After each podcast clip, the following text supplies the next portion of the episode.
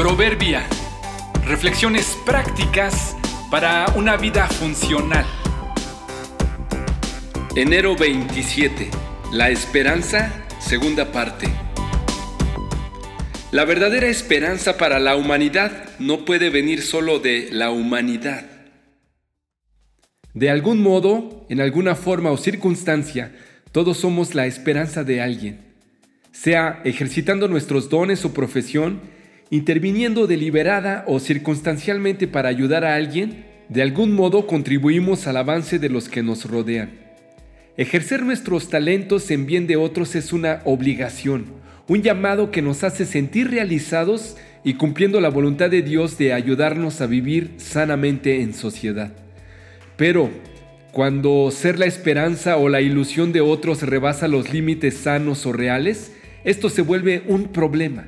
Basta con observar cuánta desilusión causa la traición de un amigo, el engaño de un líder, o cuando un grupo de fanáticos descubren que su artista favorito no es en la vida real como lo idealizaron en su mente o como lo vieron en el escenario. La ilusión de ser la única respuesta que otros necesitan, sentirse indispensable o insustituible, causa daño a quien pretende serlo y a quien ciegamente supone que otro lo es.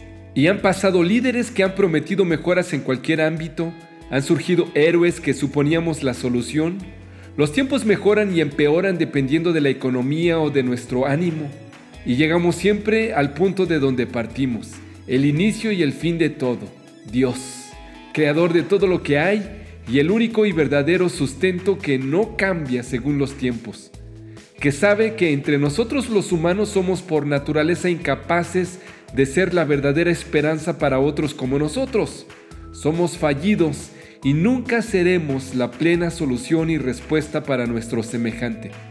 Por ello, ha enviado a su Hijo Cristo Jesús a hacerse semejante a nosotros y en esa condición morir y volver a vivir para ser la única y verdadera esperanza de una vida mejor. Él no solo es la solución, Él es el Salvador. Si pones tu confianza en Él, no serás defraudado. Bendito sea el Dios y Padre de nuestro Señor Jesucristo, quien según su gran misericordia nos ha hecho nacer de nuevo a una esperanza viva mediante la resurrección de Jesucristo de entre los muertos. Primera de Pedro 1.3